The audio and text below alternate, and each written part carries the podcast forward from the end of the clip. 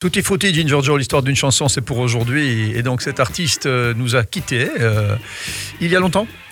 Bah, Je crois qu'il y a 2-3 ans, hein, David Bowie. Oh, il y a beaucoup plus que ça, Ginger 4 Joe. ans Non, 4 ans, C'était 5 en ans 2016, je crois. Bah, ça fait, ça, Ça fait six ans, six quand même. ans. Bah oui, ça passe vite. Essaye hein. de voir tes notes un tout petit peu avant, euh, dirait euh, le. Ouais, mais j'ai pas noté l'année de sa, sa mort. tu te rappelles pas quand tu as été à l'enterrement? Ah, j'étais invité. Décidément, je perds vraiment la boule.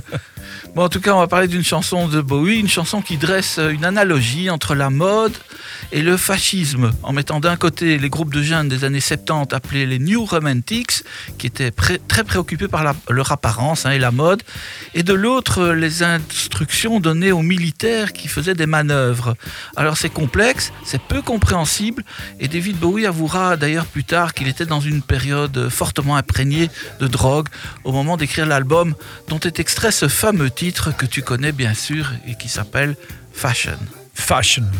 Et dont tu viens de nous expliquer euh, d'une façon euh, légère, mais compréhensible. Ah, euh, je l'espère bien, oui. les tenants et Je aboutissants. m'attendais à pire.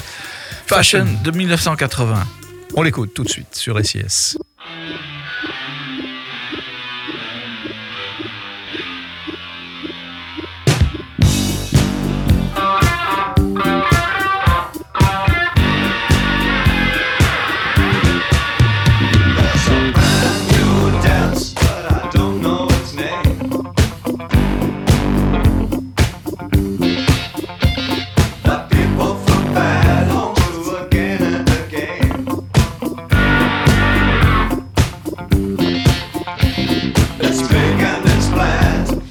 Tension and fear.